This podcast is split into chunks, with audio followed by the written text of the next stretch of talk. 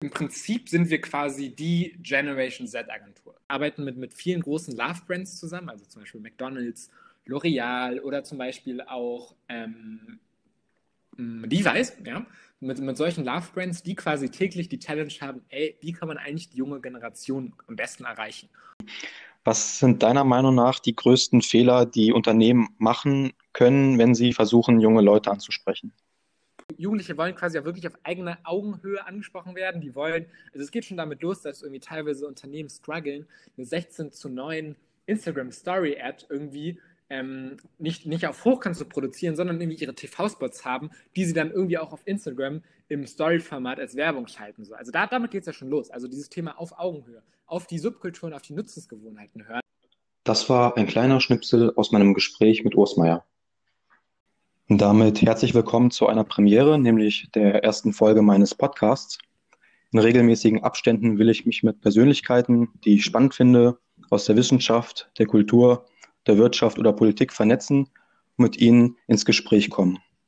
In der ersten Folge habe ich, habe ich eingeladen Urs Meier, Jungunternehmer von der Agentur Project Z. Lieber Urs, vielen Dank, dass du die Einladung angenommen hast. Ich freue mich. Äh, ja, sehr, sehr gerne. Cool, dass ich quasi bei der ersten Folge direkt als Gast dabei sein darf. Und äh, ja, ich freue mich auf das Gespräch und äh, hoffe auch für die Zuhörer, dass es ein ganz cooler Einstieg ist in dein ähm, Podcast-Projekt. Du hast damals mit zwei weiteren Freunden, Charles Barr unter anderem, Tube Connect gegründet und das aktuelle Projekt heißt Project Z, wo du mhm. seit Juli diesen Jahres die operative Führung übernommen hast. Vielleicht kannst du dich nochmal aus deiner Sicht vorstellen und erzählen, was du so machst. Ja, ja, klar, super, super gerne. Genau, ich bin Urs, ich bin 18 Jahre alt, also wirklich ja noch äh, relativ jung. Jetzt fragt man sich vielleicht, okay, warum leitet der mit 18 eine Agentur? Hm, die Geschichte ist tatsächlich, wie gesagt, ganz spannend. Ich bin eben seit ungefähr anderthalb Jahren, seit der Gründung von Project Z im Prinzip dabei und ähm, leite die Agentur jetzt eben operativ seit ungefähr ja, einem halben Jahr, wobei ja ein bisschen weniger, drei, vier Monate. Und im Prinzip sind wir quasi die Generation Z-Agentur. Sprich, bei Project Z beraten wir quasi jeden Tag ähm, Brands, aber tatsächlich auch teilweise wirklich größere Konzerne dabei, mit der Herausforderung im Prinzip die junge Generation irgendwie zu erreichen. Für die junge Generation oder, oder, oder generell für die junge Generation sprechen wir tatsächlich immer so, wenn es um das Alter, ja, 1995 ähm, bis 2017 geht. Das ist nämlich so die Definition der Generation Z, was im Prinzip auch ja unser, ähm, unser Schwerpunkt ist. Denn es ist tatsächlich so, dass wir quasi, dass ich nicht der einzige junge äh, Teammember bin bei Project Z. Im Prinzip sind wir ein Team aus wirklich vielen jungen, kreativen Köpfen, die auch aus den unterschiedlichsten Bereichen kommen. Sei es zum Beispiel Fabian, der bei uns Creative Director ist und jahrelang mit dem Kanal Griechisch Studios im Prinzip YouTube-Creator war. Ja? Also der hat irgendwie vor, vor, ich glaube, wirklich sehr, sehr vielen Jahren, schon sehr, sehr früh mit 13 oder 14 irgendwie angefangen, einen eigenen YouTube-Kanal hochzuziehen, irgendwie dann mittlerweile über 300.000 Abonnenten. Also er war wirklich viele Jahre YouTube-Creator und arbeitet jetzt zum Beispiel bei uns in der Agentur mit und unterstützt eben sehr, sehr viel mit diesem Storytelling-Ansatz. Sprich, wir sind wirklich eine relativ klassische Agentur in dem Sinne, also beraten am Ende ja, Marken und, und Konzerne tatsächlich wirklich auf einem, auf einem relativ businesslastigen Level. Also es ist jetzt kein äh, Schulprojekt, sondern wir sind wirklich tatsächlich eine richtige Agentur und beschäftigen uns, wie gesagt, einfach mit der Problemstellung, okay, Brands möchten die junge Generation erreichen und da haben wir quasi im Team die unterschiedlichsten kreativen Köpfe. Du hast es gerade angesprochen, du bist 18 Jahre alt. Als ihr damals vor ungefähr zweieinhalb Jahren warst, glaube ich, angefangen habt mit mhm. Connect, warst du 15 Jahre alt. Ich habe damals, als ich 15 Jahre alt gewesen bin, eher so ans Fußballspielen gedacht oder andere Dinge.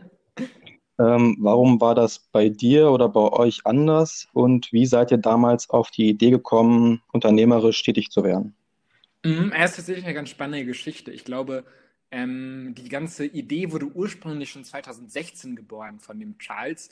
Charles war damals eben 14, wie ich auch, ähm, hatte quasi so ein bisschen die Idee, okay, ganz lustig, nämlich, er hatte so ein bisschen die Idee, okay, ähm, es gibt total viele YouTuber da draußen, weil er selber auch total gerne YouTube geschaut hat und das hat uns, glaube ich, schon früh verbunden. Also er war irgendwie schon, ja, hat relativ früh irgendwie, ich glaube, Minecraft Let's Plays gemacht, also wirklich wie jeder normale 14-Jähriger, was man jetzt erwarten würde. war so ein bisschen, ja, YouTube-Fanboy, glaube ich auch. Und er hat zum Beispiel gesehen, okay, es gibt total viele junge, kreative, motivierte Creator da draußen, was, glaube ich, auch so ein bisschen unsere Generation ausmacht, die alle irgendwie, ja, Austausch wollen. Sprich, als junger Creator hast du irgendwie lustig mit anderen Creatoren ähm, ja, zu treffen, irgendwie, weiß ich nicht, Experimente zu machen, Colamentus, was damals irgendwie bei YouTube so gut lief. Und da gab es aber kaum Möglichkeiten, irgendwie als junger Creator zu sagen, hey, wer wohnt denn zum Beispiel in meiner Umgebung? Mit wem kann man mal zusammenarbeiten? Und so ähm, wurde damals die Idee von Tube Connect geboren. Also Tube Connect ähm, spricht die Idee, dass sich quasi junge Creator, YouTuber verbinden können. Und das Ganze war so ein bisschen gedacht wie eine, ja, wie eine, wie, ein, wie eine Art Tinder für YouTuber. Also das war die ursprüngliche Idee tatsächlich. Und da bin ich irgendwie auf Charles aufmerksam geworden, weil er damals auch selber irgendwie auf YouTube von der Idee erzählt hat. Und ich dachte, hey, ganz spannend, ähm, kann ich doch mal unterstützen. Ähm, tatsächlich war ich da gar nicht ähm, quasi ganz am Anfang dabei, als die Idee geboren wurde, sondern ungefähr ein halbes Jahr später. Und irgendwie hat sich dann Tube Connect von dem Tinder für YouTuber tatsächlich hin zu einer Agentur entwickelt, die quasi Marken und Agenturen berät, die junge Generation zu erreichen. Also es ist ganz spannend tatsächlich, wie es quasi von der ursprünglichen Idee irgendwann so ging, dass wir gesehen haben, okay, fuck, eine App zu entwickeln ist total teuer. Dann brauchst du auf der einen Seite ja total viele kleine Creator irgendwie, die wir dann äh, total mühselig akquirieren können, dass sie auf unsere Plattform kommen. Ja, das ist ja nicht wie Tinder, wo ja im Prinzip Zielgruppe jeder ist, der Single ist, sondern ja nur eine sehr, sehr spitze Zielgruppe von jungen YouTubern. Und da haben wir einfach gemerkt irgendwann, hey, lass uns das nochmal ein bisschen anders machen und haben irgendwie gesehen, okay, wir haben irgendwie trotzdem noch Bock, mit YouTubern zusammenzuarbeiten. Aber damals war eben, haben wir gesehen, okay, es gibt total viele Marken da draußen, die plötzlich auf YouTuber zugekommen sind Damals, 2016, war das Influencer-Marketing, wie man es heute kennt, auch noch so ein bisschen in den Kinderschuhen und haben einfach gesehen, hey, es gibt total viele Marken, die im Prinzip auf YouTuber ähm, ja, zugekommen sind und quasi gesagt haben, hey, wir haben Produkt XY, ähm, zeig das doch mal irgendwie in deinen Videos. Ähm, damals wirklich noch sehr, sehr plump und haben wir gesehen, okay, eigentlich ist ja ein total großer Markt dahinter von wirklich Marken, die quasi mit ja, mit, mit YouTubern tatsächlich damals irgendwie noch zusammengearbeitet haben. Und so haben wir dann irgendwann eben, bevor es, glaube ich, den Begriff Influencer Marketing gab, einfach gesehen, okay, das viel größere Business ist doch eigentlich wirklich viel allgemeiner einfach, einfach am Ende nicht von der Creator-Seite zu kommen und zu sagen, wir wollen Creator unterstützen, sondern auf die Idee zu kommen, okay, wir unterstützen jetzt wirklich große Marken dabei, im Prinzip, ähm, ja, ähm, Werbung zu machen mit, mit YouTubern und somit, somit eben eine junge ähm, Zielgruppe zu erreichen. Also es war tatsächlich ganz spannend damals. Und so ging es wirklich von so kleinen Startups, die uns dann irgendwie durch so erste kleine Medienberichte irgendwie ja, aufmerksam gemacht haben, ähm, bis hin zu wirklich immer größeren Kunden. Also wir sind da immer weiter gewachsen und haben dann 2017 tatsächlich auch im Oktober eine Finanzierungsrunde durch einen Hamburger Investor bekommen, der auch schon ein paar andere Agenturen ähm, aufgebaut hat. Und so war dann so ein bisschen die Geschichte von Tube Connect. Also von äh, ja, Charles Barr, der im Prinzip mit 14 ähm, in seinem Kinderzimmer die Idee hatte, einen Tinder für YouTuber zu bauen, bis zum 2018, wo dann im Prinzip wirklich ja eine erfolgreiche ähm, Influencer-Agentur quasi bei uns als Investor mit eingestiegen ist. Also echt eine ganz äh, spannende Story. Und die durfte ich quasi ja von Anfang an im Prinzip begleiten. Tatsächlich nie als faktischer Gründer, weil man natürlich gerade unter 18 es extrem schwierig ist, irgendwie ein Unternehmen zu führen. Aber es war schon so im Prinzip, dass ich das Unternehmen quasi von Anfang an so ein bisschen begleitet habe und immer sehr, sehr stark quasi darauf geguckt habe, hey, wie können wir denn irgendwie ein Business daraus machen? Weil ich damals war ich auch erst irgendwie 14, 15, als ich eingestiegen bin, aber hatte irgendwie total Spaß darauf, wirklich zu sehen, hey, das ist irgendwie ein kleines äh, Kinderzimmerprojekt, aber daraus kann man irgendwie was Größeres machen. Und deswegen hatte ich schon immer so ein bisschen quasi dann auch in jungen Jahren den, äh, äh, den, den Antrieb zu sagen, hey, ich möchte wirklich gucken, wie man daraus ein Business machen kann, wie können wir Kunden gewinnen. Und das ist so ein bisschen, glaube ich, meine Story. Ja, spannende Geschichte vom Tinder für YouTuber zur Unternehmensberatung. Was mich interessieren würde, ihr habt, ich habe damals den Spiegel äh, TV-Bericht mhm. über euch gesehen und dachte mir nur, äh, beziehungsweise meine erste Reaktion war gewesen, wie cool sind die denn? Mhm. Man hat äh, an mancher Stelle auch mal geschmunzelt, äh, aber ich fand es halt cool. Ähm, wie haben damals eure Mitschüler in der Schule oder auf dem Pausenhof drauf reagiert? Äh, fanden die das auch alle so super wie ich oder gab es da auch zum Beispiel Hate? Mm, ja, ist ganz spannende Sache, die Spiegel-TV-Dokumentation irgendwie. Ich weiß gar nicht mehr, wie genau das entstanden ist, aber tatsächlich ist es natürlich so ein Thema, okay, irgendwie ein paar 14, 15, 16-Jährige gründen irgendwie eine Agentur. Natürlich früher oder später werden die Medien auf einen aufmerksam. Und das ging wirklich, glaube ich, los mit einem Bildartikel damals, ähm, eine ganz funny Geschichte. Wir saßen da irgendwie bei den Video Days, was so ein ja, Branchen-Event ist mittlerweile, aber für Fans, wo du im Prinzip als Fan deine Lieblings-YouTuber-Idole irgendwie ähm, treffen kannst. Mittlerweile gibt es das auch nicht mehr. Und da saßen wir irgendwie in der Presselounge irgendwie beim Hotdog-Essen und neben uns waren irgendwie zwei Bildredakteure, die so ein bisschen unser Gespräch belauscht haben und gesagt haben, ey, mega spannende Story. Und dann haben wir erst so gemerkt, ey, was wir hier machen, irgendwie ein paar Jugendliche, die eine Firma gründen, das ist ja voll die Medienstory und das darauf, darauf, darauf warten ja irgendwie nur, nur, nur die Medien. Ja, das sieht man jetzt auch irgendwie bei Greta Thunberg irgendwie. Es gab wahrscheinlich schon sehr, sehr viele, auch sehr, sehr erfolgreiche Wissenschaftler, die irgendwie in Branchenmagazinen schon, schon sehr, sehr früh im Prinzip ähm, auf den Klimawandel aufmerksam gemacht haben. Aber am Ende braucht es quasi so ein 16- oder ich weiß nicht, wie alt war sie, als sie gestartet hat, vielleicht sogar noch jünger, irgendwie ein minderjähriges Mädchen, das im Prinzip auf den Klimawandel aufmerksam macht. Das zeigt ja irgendwie total, okay, dein junges Alter wird von Medien äh, Vertretern geliebt. Und das war eben auch in einem Spiegel-TV-Beispiel so. Und ich weiß noch ganz genau, es war irgendwie so einer unserer ersten wirklich so, so Roadshow nennt man das immer bei uns in der Agenturwelt, sprich, du bist irgendwie an einem Tag dann in der Stadt und machst dann wirklich irgendwie drei, vier, fünf Termine bei wirklich großen Agenturen, Vermarktern, Marken, wo du dich im Prinzip vorstellst, so ein bisschen deine ähm, Stand- und Unternehmenspräsentation macht. Und da hat uns dann Spiegel TV begleitet. Und es war, glaube ich, generell erstmal eine mega, mega spannende Story, so, weil, ey, wir hatten, wir hatten kaum Medienerfahrung und dann irgendwie Spiegel TV, die wirklich ja, nicht, nicht ganz ohne sind in ihrer Berichterstattung. Irgendwie hast du dann irgendwie zwei Tage an deiner Seite, die wirklich im Prinzip auf Schritt und Tritt ähm, ja, alles mitfilmen. Das war erstmal generell so auch aus meiner Sicht irgendwie mit 15 dann plötzlich mit so einem Medium zu, Medium, zu, Medium zu tun zu haben, total crazy irgendwann. Ich weiß noch genau, wie ich dann eben wirklich, ich glaube, einen Wecker auf 8 Uhr gestellt habe. Warum auch immer hat er nicht geklingelt, dann waren es irgendwie 8.15 Uhr. Schalten und haben mir geschrieben, ey, wo bleibst du? Wir, wir stehen hier am Hauptbahnhof, wir fahren in 20 Minuten ab. Dann habe ich mich wirklich äh, mit total fertigen Haaren schnell in die erstbeste, in den erstbesten Hoodie und die erstbeste Jeans geschmissen, die ich irgendwie so gefunden habe.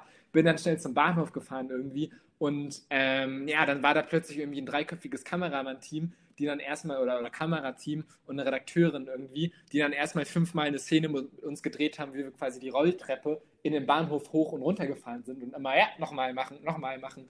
Also das war schon echt irgendwie eine ganz lustige Erfahrung. Und am Ende, ja, war, es, glaube ich, ein äh, sehr, sehr, sehr, sehr äh, lustiger Beitrag tatsächlich, auch für uns eben was komplett Neues äh, rückblickend betrachtet, haben wir uns, glaube ich, damals schon ziemlich ernst genommen. Kann man irgendwie, teilweise wird der Beitrag so ein bisschen mit dem jungen Christian Lindner heute noch verglichen, was ganz lustig ist.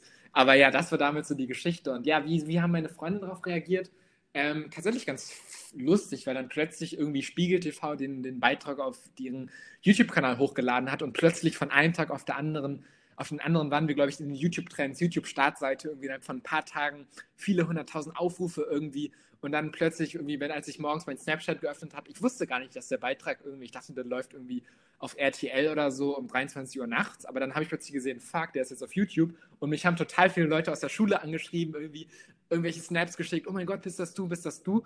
Und aus meinem persönlichen Umfeld haben eigentlich alle wirklich sehr, sehr positiv reagiert und waren, glaube ich, alle wirklich begeistert. Also gerade weil es tatsächlich irgendwie viele noch gar nicht so auf dem Schirm hatten, was ich da eigentlich so mache neben der Schule.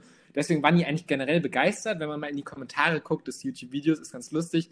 Mittlerweile gucke ich da, glaube ich, auch so ein bisschen mit Humor hin. Dann ist das wirklich so Sachen wie, ey, ich sah da halt wirklich fertig aus an dem Tag und dann kamen da so Kommentare wie, ja, Urs Meier sollte nicht in der Agentur arbeiten, sondern lieber als Hausmeister arbeiten. So, also echt ganz funny. Aber ich glaube, sowas kann man echt belächeln irgendwie. Und ich glaube, alle, die irgendwie, mit denen, mit, ich, mit denen ich wirklich intensiv zu tun hatte, die haben es echt mit Humor genommen und wirklich, beziehungsweise eigentlich auch wirklich gesagt, ey, krasse Sache, mein Respekt, so, hast du irgendwie einen Tipp, wie ich auch was starten kann in meinem jungen Alter? Und wenn man dann so in die breite Masse guckt, irgendwie, das ist auch ganz lustig, wir hatten diesen Spiegel-TV-Beitrag und plötzlich am nächsten Tag hatten wir 40 negative Google-Rezensionen irgendwie von unserem Google-Eintrag, also quasi unserem Google Maps-Eintrag so. Von Leuten, die geschrieben haben, scheiß Kinder, 15-Jährige denken, sie könnten eine Agentur führen, wo ich denke, ey, von einem Tag auf den anderen plötzlich 30 Leute so. Ich bezweifle sehr, dass du zu unseren Kunden gehörst. Ja, du hast wahrscheinlich den Spiegel-TV-Beitrag gesehen und dachtest dir so, ah, ja, keine Ahnung, will ich auch, aber schaffe ich irgendwie nicht. Also da war, glaube ich, auch viel Neid dabei, so in den Kommentaren, die wirklich sehr, sehr negativ waren, aber so vom persönlichen Umfeld her, ja, fand ich es wirklich cool, dass ich damit wirklich, glaube ich, auch ein paar Leute inspirieren kann, zu zeigen, ey, es kann wirklich jeder schaffen. Ja, spannend. Ähm, das aktuelle Projekt ist ähm, Project Z. Ähm, was mhm. unterscheidet Project Z von Tube Connect und warum habt ihr euch damals entschieden, Tube Connect zu beenden und ein neues Kapitel aufzuschlagen? Mhm, wir haben einfach damals gemerkt, im Jahr ähm, äh, 2000, Ende 2018 war das ungefähr so die Jahreswende 2018, 2019. Hey, wir wollen in so eine bisschen andere Richtung. Tube Connect war eben sehr, sehr stark, so ein bisschen, wenn man so wirklich, ja, waren, waren wir so ein bisschen in so klassischen Agenturstrukturen schon gefangen, weil wir wirklich relativ viele Leute waren, zu einer anderen großen Agentur gehört haben und irgendwie einfach gemerkt, hey, wir wollen nochmal was Neues.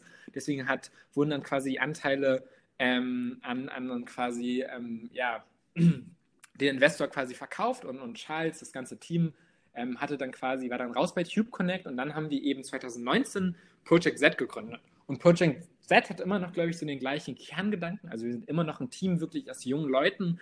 Äh, siebenköpfiges Team mittlerweile. Ich habe es schon erwähnt. Fabian ist bei uns im Team, der irgendwie damals YouTube-Creator war. Wirklich total talentierter Storyteller und jetzt mit uns quasi als Creative Director Kampagnen entwickelt. Aber wir haben zum Beispiel auch Sarah bei uns im Team, die ist Anfang 20, studiert Mode- und Designmanagement, hat ein halbes Jahr bei der Vogue in ähm, Paris gearbeitet und ist jetzt auch bei uns im Team. Also wir sind im Prinzip, sorry, wir sind im Prinzip immer noch junge Leute, aber es hat sich ein bisschen geändert, dass wir weniger sagen, ey, wir sind jetzt eine Marketingagentur, Influencer-Agentur, sondern viel mehr in diese Beratungsschiene. Und das macht uns wirklich aus. Also wir sehen uns immer also Cheap Connect, weil man so will, schon fast irgendwie so ein kleiner Ozeandampfer. Ja, wir hatten wirklich feste Strukturen und so weiter ähm, festes Team und Project Z ist wirklich trotzdem eine Beratungsagentur, aber wir sehen uns teilweise wirklich auch unter den Speedbooten der Agenturen. Ich habe ein ganz gutes Beispiel irgendwie. Wir arbeiten mit, mit vielen großen Love-Brands zusammen, also zum Beispiel McDonalds, L'Oreal oder zum Beispiel auch ähm, Device, ja, mit, mit solchen Love-Brands, die quasi täglich die Challenge haben, ey, wie kann man eigentlich die junge Generation am besten erreichen? Und ähm, gerade so, so solche großen Love-Brands haben natürlich Agenturen. Wenn die jetzt gebrieft werden, ey, wir wollen hier was auf Social Media machen, dann sind, ist so ein normaler Creative Director, weiß ich nicht, Mitte 40, Mitte 30, irgendwie erstmal, ja, vielleicht so ein bisschen überfordert, so, fuck, okay, junge Zielgruppe, was machen wir denn da? Der muss erstmal irgendwie Research machen, eine Marktforschungsgruppe, um herauszufinden, was denn gerade Jugendliche erreicht, wo die unterwegs sind. Und unser Team bei Project Z ist ja quasi genau die Generation. Deswegen ist das Besondere, dass wir wirklich gerufen werden können und sagen, ey, Marke XY hat irgendwie gerade eine Challenge, die haben irgendwie eine Kampagne, die auf junge Leute erreicht wird äh, oder ausgerichtet wird. Mm, und da helfen wir dann auf der einen Seite sehr, sehr stark beratend. Also wir entwickeln Konzepte, Strategien, wie zum Beispiel Kampagnen aussehen müssen. Ein ganz gutes Beispiel ist zum Beispiel McDonald's. Mit denen haben wir jetzt vor kurzem eine Kampagne gemacht für die ähm, Gläser. Also McDonald's bringt eben jedes Jahr mit Coca-Cola zusammen oder bringt quasi jedes Jahr kostenlos zum Mac-Menü Coca-Cola-Gläser. Ich weiß nicht, ob du welche bei dir im Küchenschrank stehen hast. Tatsächlich sind die ja in ja. Deutschland relativ weit verbreitet. So. Die gibt es eben jedes Jahr bei McDonald's immer riesige Werbeagentur, äh, riesige Werbeaktionen eben, überall prominent promoted, sei es irgendwie ein klassischer Radiospot oder irgendwie ähm, eine ProSieben Sonderplatzierung bei The Mask Singer oder irgendwie Spotify-Werbung, also wirklich überall. Und die sind uns eben auf uns zugekommen und haben gesagt, hey, wir möchten das Ganze irgendwie auch in der jungen Zielgruppe auf Social Media aktivieren. Und dann ist quasi unser erster Schritt so ein bisschen konzeptionell zu denken, okay, wir haben eben McDonalds, wir haben die Gläser, was, was für eine Rolle spielen die denn eigentlich für die junge Zielgruppe? Und dann haben wir sofort gemerkt, zum Beispiel, okay, ähm, es gibt da was ganz Lustiges, da gibt es einen YouTuber, der heißt Tanzverbot. Tanzverbot ist quasi bekannt dafür, dass er großer McDonalds-Fan ist. Ähm, und, und, im letzten Jahr gab es zum Beispiel McDonalds-Gläser ähm, in einer besonderen Edition und, und, eins davon war zum Beispiel so ein Rainbow-Glas, also ein Regenbogenglas. Und er hat wirklich total viele Videos gemacht zu diesem Regenbogenglas, hat sich, glaube ich, irgendwie 10, 20 Stück gekauft und irgendwie gesagt, ey, das ist jetzt die neue Wertanlage, ähm, kauft euch alle diese Regenbogengläser. Also der hat das so ein bisschen losgestoßen irgendwie und plötzlich wurde in der jungen Zielgruppe Gen Z irgendwie dieses Thema Regenbogengläser, Investment, weil die wirklich im Wert gestiegen waren und irgendwann einfach nicht mehr erhältlich waren bei McDonalds. Irgendwie so ein bisschen dieser One-Day-Gag, ey, kauf dir McDonalds-Gläser und dann ähm, hast du ausgesorgt für dein Leben, weil die so viel Wertsteigerung haben, dass du dann für ein paar hundert Euro verkaufen kannst am Ende. Das war so ein bisschen so ein kleiner Insider. Und wir wussten eben, okay, das wird auch dieses Jahr ein großes Ding sein, denn auch dieses Jahr gibt es zum Beispiel diese ähm, ja, McDonalds-Gläser. Ähm, auch das Regenbogenglas ist wieder dabei. Und wir haben dann zum Beispiel gesagt, ey, es gibt einen YouTuber, der heißt, ähm, also das war so ein bisschen, oder das war erstmal der erste Schritt. Also wir haben erstmal analysiert und eben bei uns im Team sehr, sehr schnell gemerkt, was ist so der, unser Key Insight, dieses Regenbogenglas so. Aber auch generell so ein bisschen diese Exklusivität und diese Regenbogengläser sind schon total beliebt in der jungen Zielgruppe. Und dann haben wir eben gesagt, okay, wer passt denn eigentlich? Also welche Influencer, welche Creator passen denn eigentlich zu den Regenbogengläsern? Und da haben wir zum Beispiel mit Justin zusammengearbeitet. Justin ist, glaube ich, so einer der größten äh, Generation Z-Influencer, wenn man so will. Ja, also tatsächlich irgendwie angefangen als Let's Player und mittlerweile ähm, macht der, ähm, ist er Fashion-YouTuber. Also wenn der irgendwie eine Kollektion, mittlerweile packt er nicht nur quasi Kleidung von großen, teuren Marken aus, sondern macht auch seine eigene Fashion-Brand. Wenn der irgendwie, äh, ja, eine neue Kollektion launcht, dann wird er ganz, ganz schnell irgendwie innerhalb von 10, 15 Minuten seine wirklich zu 10, 20, 30, 40.000 Stück äh, Einheiten verfügbare Kleidung, Kollektion los in der jungen Zielgruppe. Also hat einen totalen Hype. Und der ist aber zum Beispiel auch als Reaction-YouTuber unterwegs und hat so ein bisschen, ähm, ja, sein, sein, oder hat so ein bisschen als Trademark quasi, ähm, dass er immer aus Kristallgläsern trinkt, denn er macht neben Fashion-Content auch Reaction-Videos, also er reagiert quasi ähm, auf andere Videos, dabei ist er quasi in so einer kleinen Webcam eingeblendet und klar, wer irgendwie viele Kommentare abgibt, zu aktuellen Videos, der muss was trinken. So. Deswegen trinkt er normalerweise immer aus seinem Kristallglas. Ähm, aber im Rahmen der Kampagne haben wir dann gesagt, hey, Justin kann noch mal eine, also so dieses Kristallglas wurde wirklich zu einem Copyright, so Markenzeichen. Jeder weiß irgendwie, dass Justin aus diesem Glas immer trinkt. Ähm, und dann da haben wir gesagt, hey, trink doch mal eine Woche lang aus den Coke-Gläsern von McDonalds. Und das hat tatsächlich mega gut funktioniert. Weil wir wirklich, erstmal haben wir tatsächlich das auch komplett unkommentiert gemacht, ein paar Tage bevor die Gläser in die Stores kommen, dann waren die Leute in den Kommentaren schon so, ey, warum hat denn Justin die neuen Coca-Cola-Gläser? Hey, was ist denn da los? Hat er etwa eine Kooperation mit McDonalds? Dann am, am quasi dritten Tag hat er aus dem Regenbogenglas getrunken und alle waren und hat auch so ein bisschen so Insider gemacht. Ja, ich habe auf mein Bro-Tanzverbot gehört. Ich habe mir dieses Jahr auch ein Regenbogenglas gehört, ähm, geholt. So am nächsten Tag hat er eine Anspielung gemacht. Er hat ja, wie gesagt, einen krassen Fashion-Background. So. Also ist quasi immer der Erste, der dann die, weiß ich nicht, die neuen Jordan One X Dior's irgendwie bei sich zu Hause stehen hat. So. Also er ist wirklich, er ist wirklich tief im Fashion Game und dem ist total wichtig, dass ein Outfit farblich perfekt abgestimmt ist. Und der hat dann zum Beispiel den ähm, Joke gemacht, wie in, im Rahmen der Kooperation in einem Reaction-Video. So Leute, ab jetzt ähm, matche ich, also, also passe ich meine ähm, Gläser farblich mit meinen Outfits an. Und das ist auch total gut in der jungen Zielgruppe angekommen. So alle in den Kommentaren waren sofort, haha, Justin, ähm, funny, funny Sache irgendwie. Justin äh, ist jetzt ist der Einzige der auf der Welt, der quasi seine teuren Outfits mit einem Coca-Cola-Glas matcht. So. Und auch heute schreiben die Leute das quasi noch als Insider. Und das zeigt, glaube ich, ganz gut, wie wir arbeiten bei Project Z. Also wir sind wirklich eine sehr, sehr stark beratende Agentur und, und sind wirklich sehr, sehr nah an der Zielgruppe dran. Deswegen müssen wir keine klassischen Brainstormings machen oder äh, Fokusgruppen, sondern im Prinzip findet bei uns das Brainstorming, die Marktforschung jeden Tag im Team statt, weil wir im Prinzip wirklich junge ähm, kreative Köpfe sind. Mm, wir machen aber auch viel so im anderen Bereich, deswegen meintest du ja gerade Unternehmensberatung, ab, ab, abseits von quasi so, so Love-Brands, mit denen wir quasi Kampagnen für die junge Zielgruppe konzipieren oder umsetzen, ähm, machen wir auch viel klassische Unternehmensberatung. Also wir haben zum Beispiel für einen großen Make-up-Hersteller eine Research-Studie gemacht, da ging es darum herauszufinden, was im Prinzip Jugendliche gerade an äh, an dem großen Konzern als Arbeitgeber erwarten. Also wirklich quasi Beratung und dann so ein bisschen zu gucken, wie kann man sich in der Corona-Krise als Arbeitgeber positionieren, was erwarten junge Leute aktuell von Arbeitgebern. Also das ist so ein anderes ganz gutes Beispiel. Also ja, wir sind viel mehr, glaube ich, in diesem beratenden Aspekt, machen auch sehr, sehr viel Research. Ähm, wie gesagt, viel so Thema Recruiting, wie finde ich das Personal der Zukunft, weil das ja auch alles Themen sind, die das Thema Generation Z irgendwie betreffen. Mm, aber das ist, glaube ich, so der Haupt, anders. Also, dass wir viel, viel ganzheitlicher denken, viel, viel mehr eine klassische Unternehmensberatung sind. Und Cheap Connect war schon oft sehr, sehr stark auf das Thema Influencer Marketing fokussiert. Du hast es gerade erzählt, ähm, ihr unterstützt Marken und Konzerne, die mhm. Generation Z ähm, zu verstehen und zu erreichen. Äh, aufgezählt, was ihr schon alles für Unternehmen im Portfolio habt. Wie werden die auf euch aufmerksam? Ihr habt euch bestimmt bei vielen äh, vorgestellt Kommen die jetzt auch von alleine auf euch zu? Ich glaube, wir sind wirklich in einer sehr, sehr guten Position. Also am Anfang war es wirklich sehr, sehr viel proaktiv. Sprich, wir sind wirklich, haben irgendwie wirklich Unternehmen angeschrieben, gesagt, hey, wir sind Project Z, wir sind junge Leute.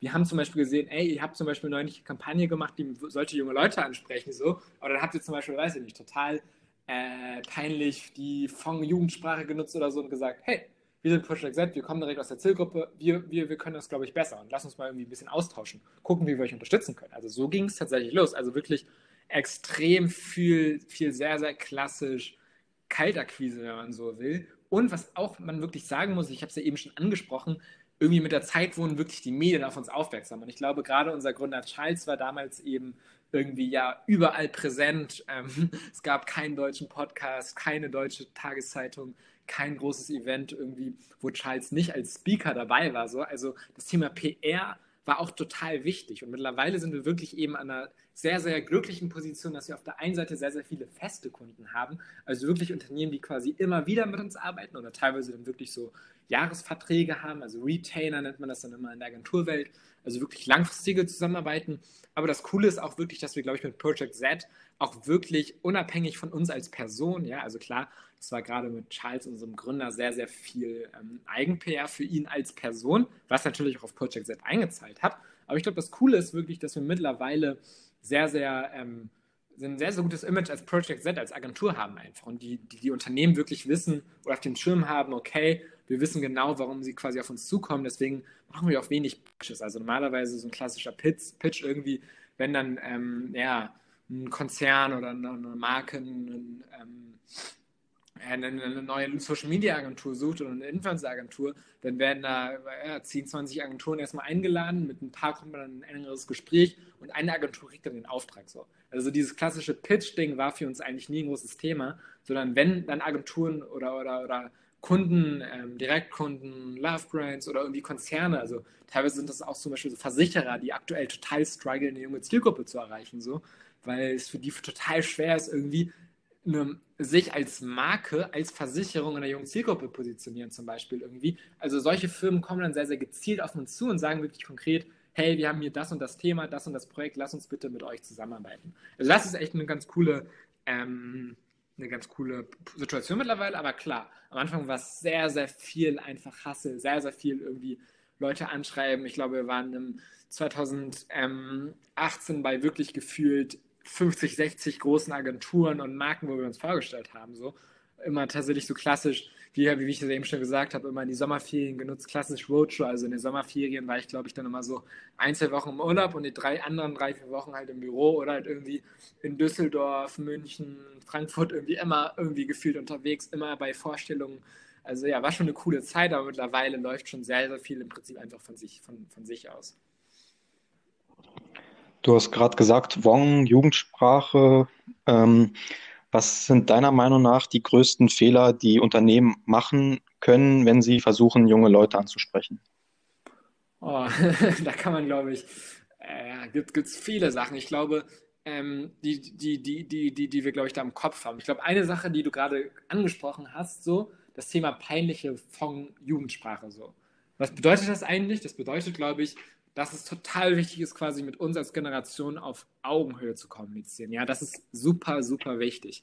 Du hast es gerade angesprochen, eben, hm, was im Prinzip zum Beispiel ähm, Vodafone mal gemacht hat in ähm, einem, in, auf einem Plakat, glaube ich, irgendwie so, ich glaube, das Wort, das Wording war irgendwie so, dieser Moment, wenn du das Datenvolumen von Vormonat her schon aufgebraucht hast. Also im Prinzip so ein bisschen dieses nicht auf Augenhöhe sein, ja. sondern ähm, sich anmaßen. Also das merken wir total oft.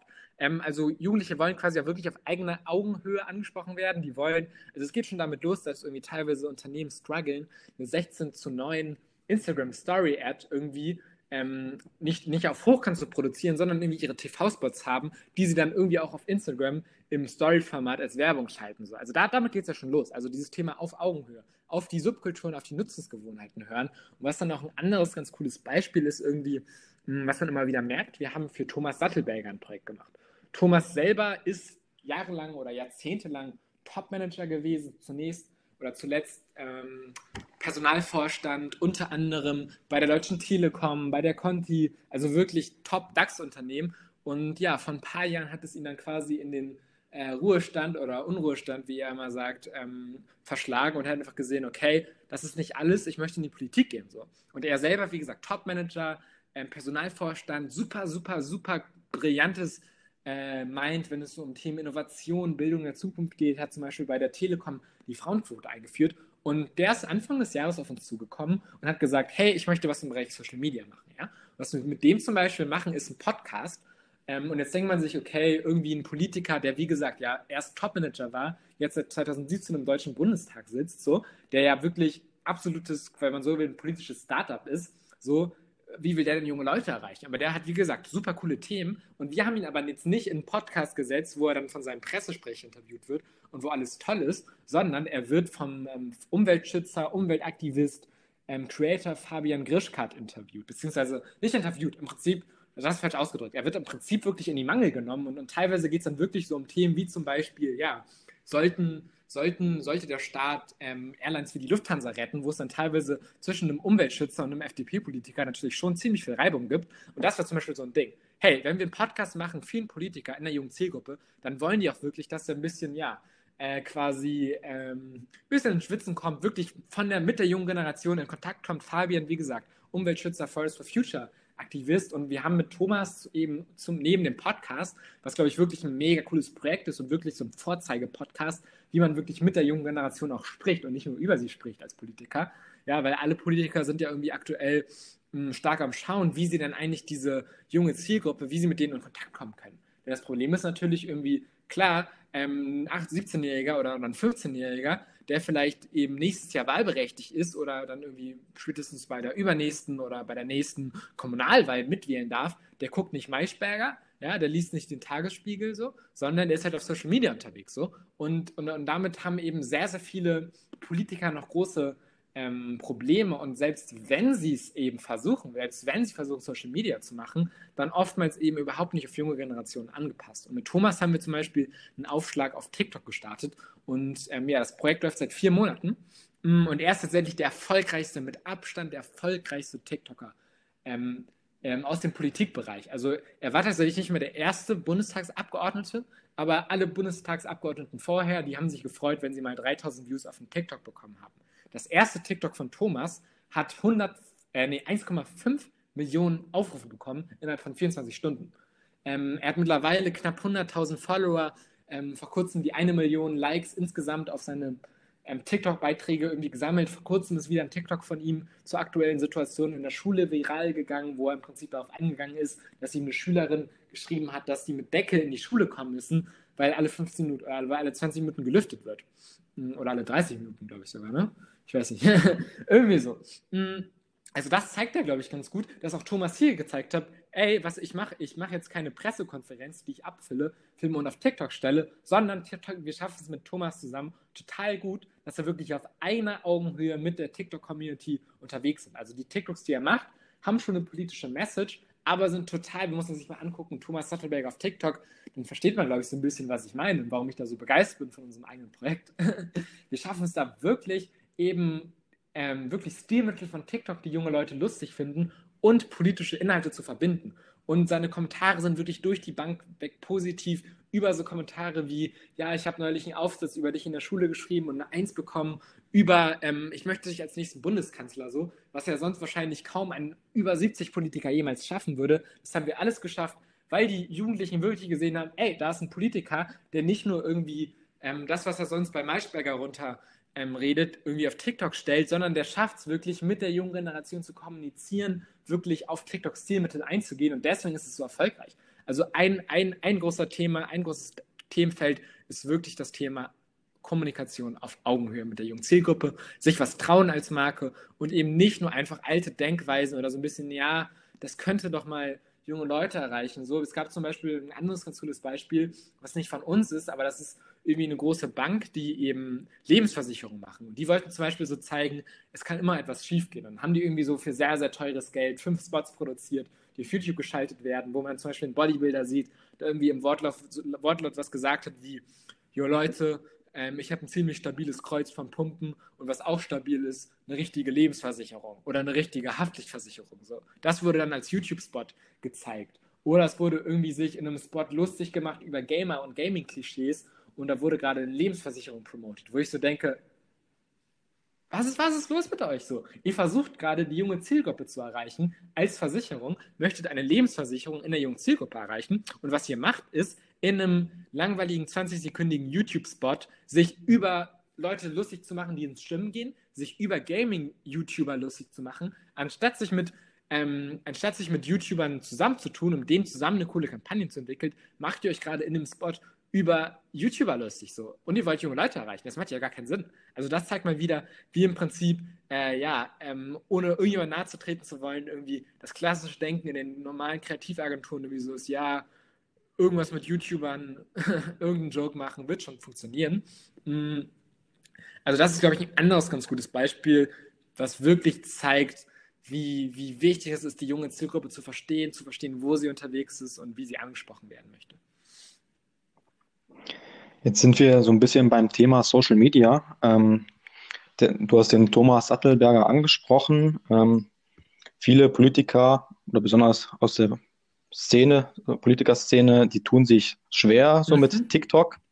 Der Christian Lindner, ich habe es heute bei ihm zum Beispiel in der Story gesehen, der hat eine Umfrage gemacht, ob er einen TikTok-Account äh, aufmachen soll. Ähm, ich glaube, es waren so, so 70 Prozent, die für Nein abgestimmt haben. Echt krass. Ähm, ja. Wie siehst du jetzt, sag ich mal, die Zukunft von Social Media? So, man sagt ja schon, oder die meisten jungen Leute sagen, Facebook ist jetzt quasi direkt nur noch für die Alten da, Instagram ist jetzt noch so für, für die Jungen da und das, was danach kommt, ist dann TikTok. So, mhm. wie siehst du das?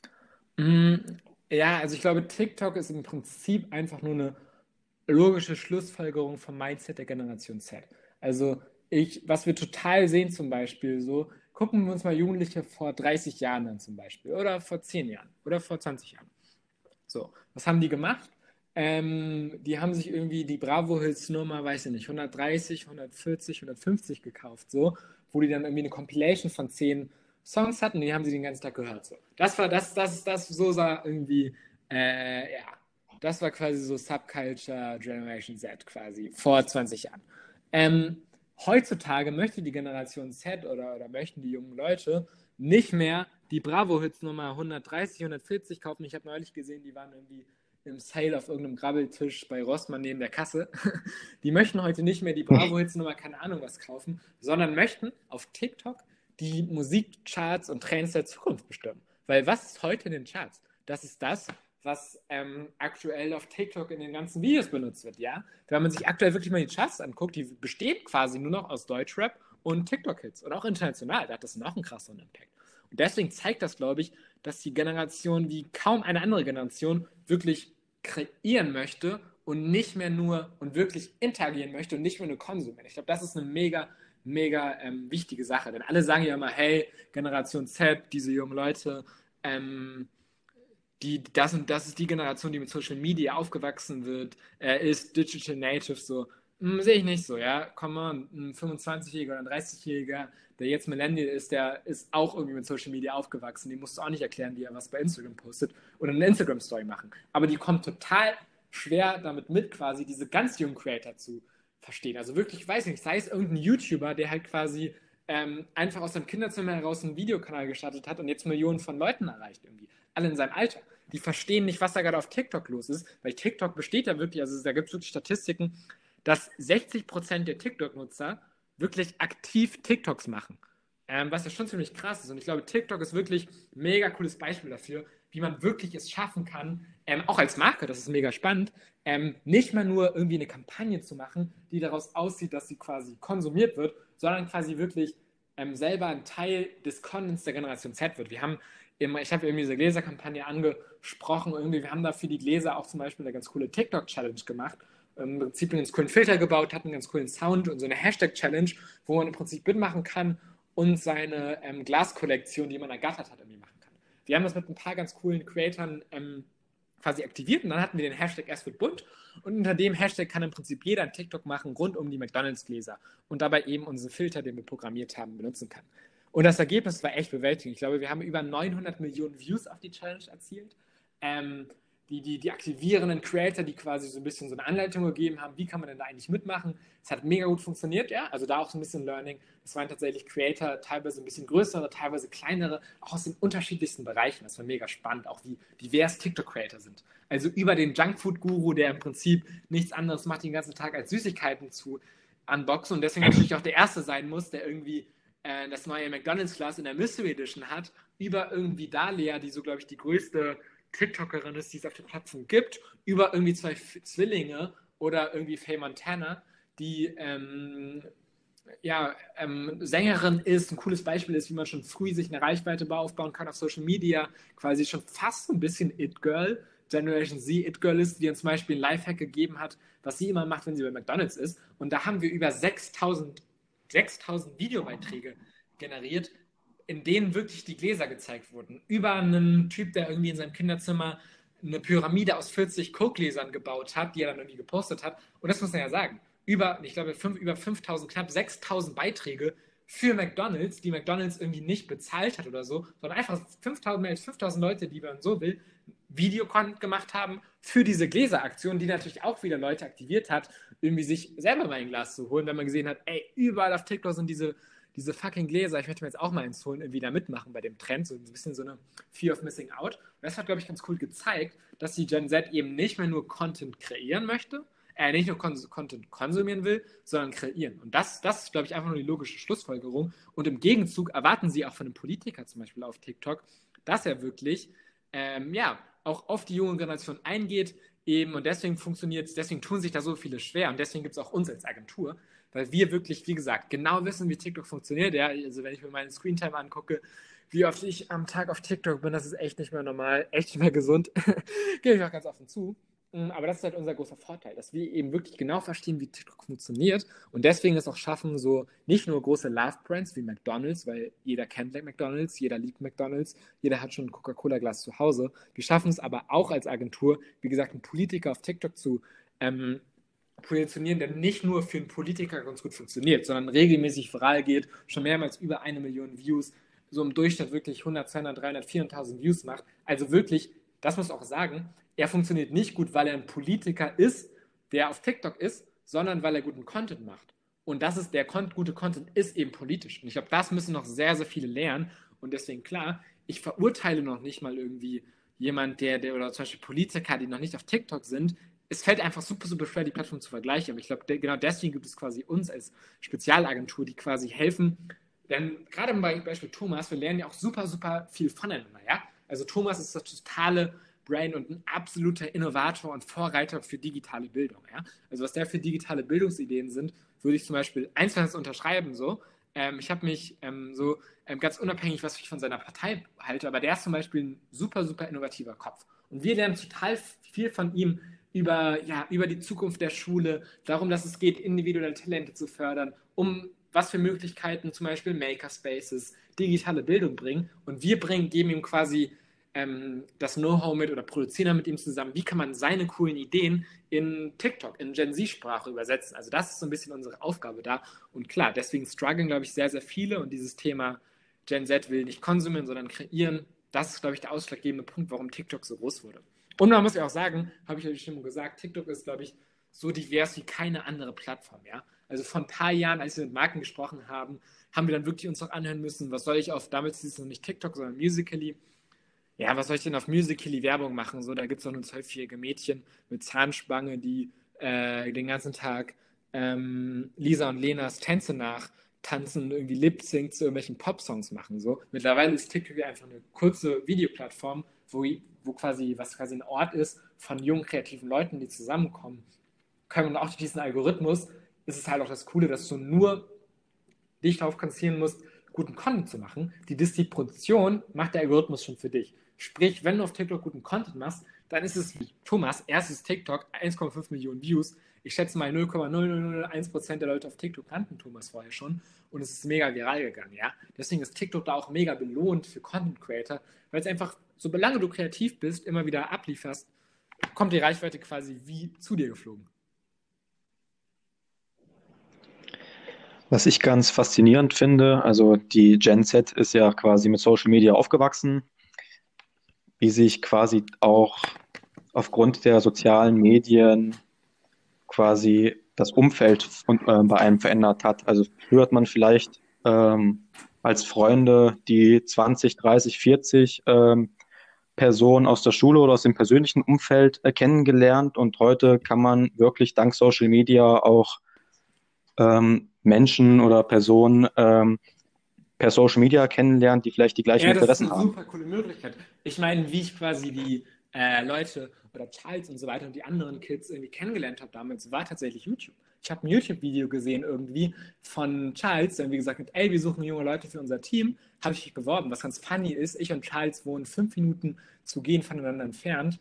Ähm, mm, so, haben uns bestimmt schon mal auf der Straße zufällig gesehen, so, aber durch das Internet, durch YouTube haben wir uns erst kennengelernt und irgendwie dann wirklich viele Jahre mega eng, mega freundschaftlich, mega erfolgreich zusammengearbeitet. Und ähm, anderes Beispiel, was auch mega krass ist, so, wir haben, ich habe vor kurzem vor ein paar Tagen TikTok gesehen von, ähm, von, von, von einer Studentin, irgendwie 1920, studiert Marketing und die hat so einen Aufruf gemacht, hey, ich habe so ein bisschen äh, TikTok, Social Media gemacht für meine Hochschule. Ähm, ich habe gerade mega viel Zeit, weil ich halt ähm, äh, quasi remote studiere, gerade wegen der Corona-Situation und ich suche irgendwie ein, ja, quasi so ein bisschen so einen Nebenjob bei irgendwie einer Social Media Agentur, bei einer Marke, die was auf Social Media machen will. Also hat einen Aufruf gemacht, die sucht einen Job auf TikTok. Mir wurde das irgendwie angezeigt, habe die angeschrieben. Einen Tag später saßen wir irgendwie im Call ähm, zusammen, haben uns kennengelernt, haben irgendwie gemerkt, ey, du passt doch mega zu unserem Konzept so. Und wer weiß, vielleicht fängt die irgendwie nächsten Monat bei uns an. Also das ist mega cool zu sehen, wie, wie, wie cool das ist. Also das ist echt, hat mir echt gezeigt, als ich so gesehen habe, ey, krass, mittlerweile ist TikTok schon so weit, dass du da mit, mittlerweile irgendwie schon deine Mitarbeiter irgendwie recruiten kannst, ja. Deswegen, ja, Social Media bietet mega coole Möglichkeiten, Leute zu finden, die sich füreinander interessieren. Zum Schluss möchte ich nochmal fragen, du machst ja gerade Abitur und ähm, wie schaffst du es, das ist die erste Frage, wie schaffst du es quasi Schule und quasi deine Agentur unter einen Hut zu bringen? Und die zweite Frage ist, was sind so deine Pläne für die mhm. Zukunft? Genau, also tatsächlich mache ich all das eben neben der Schule, was halt nur geht, dass dadurch, dass wir wirklich, oder, oder ich, ich leite quasi die Agentur operativ, tatsächlich ähm, ähm, haben wir quasi ähm, noch einen Geschäftsführer bei uns quasi und sind ein Teil von einem Inkubator, der quasi die Firma administrativ führt und auch ähm, äh, quasi ja, strategisch ähm, sehr, sehr viel. Also der wirklich viele Jahre in dem Business war, quasi einen sehr, sehr strategischen Blick hat. Also wir sind quasi nicht nur die jungen Leute, sondern quasi auch ähm, quasi so die, die erfahrenen Strategen im Team, was auch, wo wir uns auch mega ergänzen und was natürlich auch für viel Credibility sorgt bei Kunden. Ähm, und natürlich auf der anderen Seite unser junges, kreatives Team. Und ich glaube, nur deswegen schaffen wir es auch schon irgendwie in einem so jungen Alter im Prinzip, ähm, ja, um das Ganze zu machen. Und jetzt steht eben erstmal Abitur an, eben nebenbei quasi noch unser ähm, Team aus äh, vielen coolen Leuten, mit denen ich das zusammen mache. Und ja, wir haben auf jeden Fall mega coole Pläne für 2021, wirklich mega, mega spannende Projekte. Hat sich auch sehr, sehr, sehr, sehr spannend, sehr, sehr stark entwickelt quasi bei uns ähm, die Agentur. Deswegen, ja, geht so weiter, geht erfolgreich weiter. Wir werden viele spannende Projekte machen. Hoffentlich noch viele äh, neue kreative Gesichter bei uns quasi im Team haben. Wer weiß, vielleicht recruiten wir in Zukunft nur noch über TikTok und finden da irgendwie Leute, die einen Aufruf machen. Ähm, ja, also muss ich wirklich sagen, das Thema hat mich mega krass äh, geprägt, als wir irgendwie gemerkt haben, hey, Recruiting über TikTok, das funktioniert. Aber ja, um zurück zur Sache zu kommen, mega, mega spannende Zukunft, total viele Projekte, total viele Marken, die wirklich erkennen, hey, es ist wichtig, mit der Generation zu reden, wirklich wenn man die Generation erreichen möchte, auch wirklich mit denjenigen zu sprechen, die ein Teil der Generation sind. Vielen Dank für das Gespräch. Ich hoffe, das war für euch interessant und ich würde mich freuen, wenn ihr auch das nächste Mal dabei seid. Danke fürs Zuhören und ja, war eine coole Erfahrung und ich hoffe, nach mir kommen dann auch noch ein paar andere äh, spannende Gäste.